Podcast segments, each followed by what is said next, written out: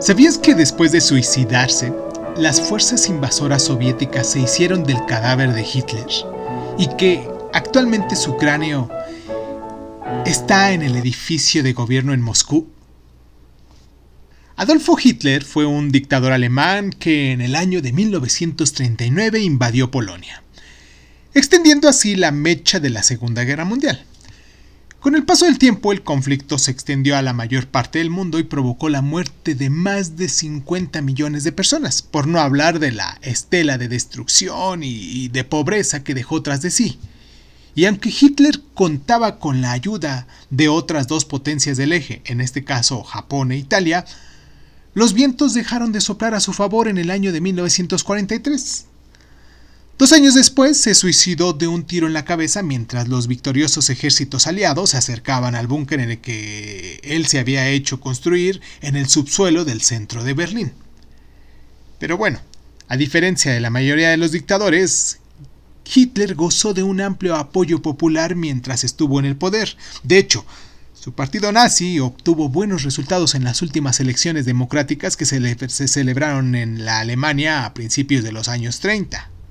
Hitler era un magnífico orador y con su carisma logró convencer a muchos de los alemanes de que los nazis serían capaces de dar la vuelta a la tortilla y sacar al país de la humillante posición en la que había quedado tras la derrota de la Primera Guerra Mundial. Sin embargo, cuando Alemania se rindió, muchos de los que lo habían apoyado se apresuraron a abjurar del, del, Führer que había conducido al país a la ruina. Él nació en Austria, que a sazón era una provincia germanohablante del imperio austrohúngaro. Quería ser pintor, pero no fue admitido en ninguna escuela de arte en Viena. Se trasladó a Alemania y luchó en la Primera Guerra Mundial, sufriendo así heridas de escasa importancia. Antes de que estallara la guerra, Hitler no albergaba ninguna ideología política concreta pero tras la derrota abrazó las creencias más populares de esa época, en ese momento.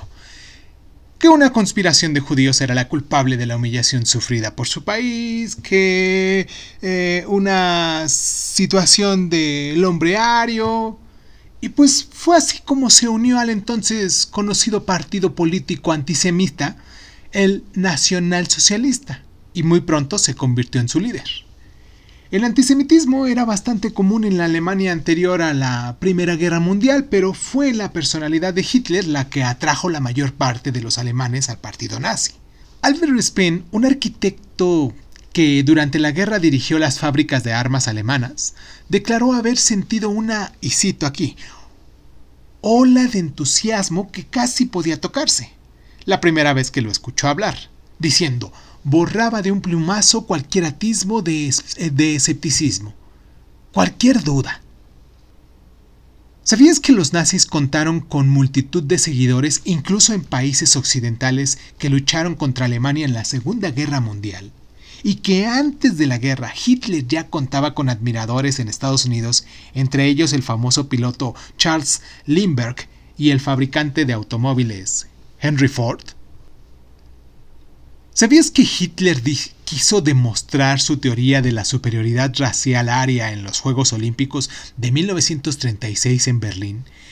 Y que sin embargo un atleta negro estadounidense, en este caso llamado Jesse Owens, ganó cuatro medallas de oro en lo que supuso uno de los triunfos de mayor renombre en la historia olímpica?